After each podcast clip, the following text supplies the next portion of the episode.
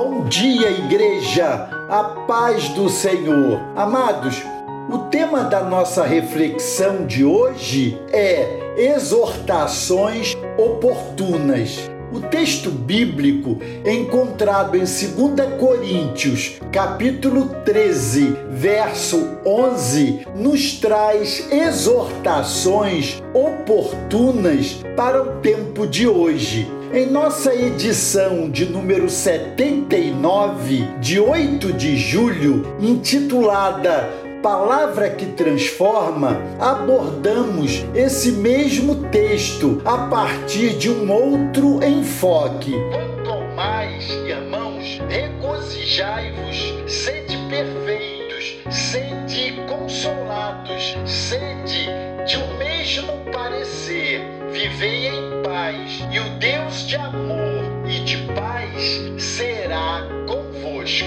Aconselhar a igreja a um viver coerente com a palavra de Deus e a vocação a que fomos chamados é um imperativo dessa palavra. O texto apresenta, na verdade, as palavras de despedida do apóstolo Paulo aos cristãos de Corinto. Ele aproveita a oportunidade para trazer conselhos oportunos àqueles irmãos visto que a igreja passava por muitos problemas, especialmente de ordem relacional. No verso 5 desse capítulo, Paulo diz: Examinai-vos a vós mesmos se realmente estáis na fé. Provai-vos a vós mesmos, ou não reconheceis que Jesus Cristo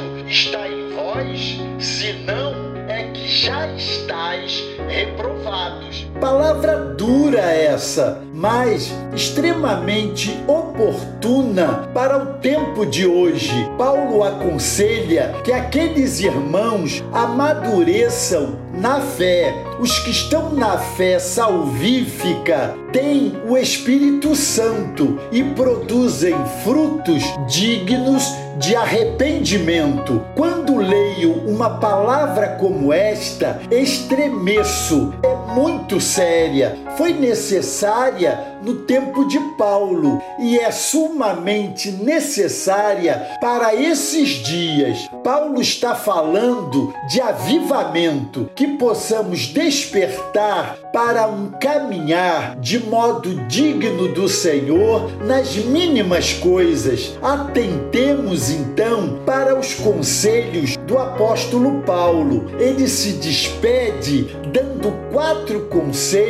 aos seus leitores e mostrando a consequência da obediência a eles. Primeiro conselho: amadurecei. O conselho de João 17, 17 é: santifica-os na verdade. A tua palavra é a verdade. Segundo conselho: consolai-vos. Em 1 Tessalonicenses 4,18, Paulo ainda aconselha: consolem-se uns aos outros com estas palavras, sejam sensíveis à dor do outro.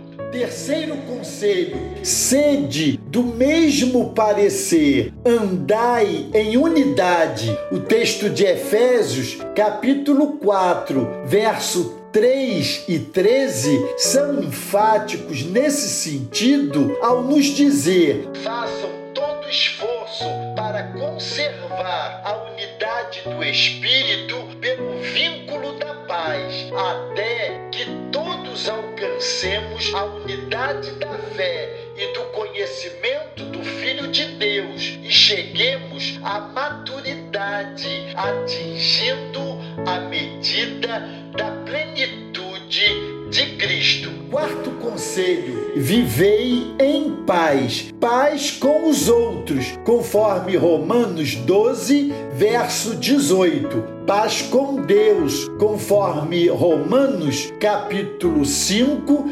versos 1 e 2. paz no proceder, conforme 1 Pedro 3, verso 11, e paz em meio às tribulações da vida, conforme João capítulo 16, verso 33. 3 Amados, o desafio desse texto que li ao início é que façamos diferença nesse mundo árido, onde devemos ser sal, luz e perfume. A obediência aos conselhos paulinos de buscar o amadurecimento espiritual, de consolar uns aos outros, de andar em unidade e viver em paz em todas as circunstâncias, nos leva ao desfrute da promessa que Deus deixa conosco. E o Deus de amor e de paz estará convosco.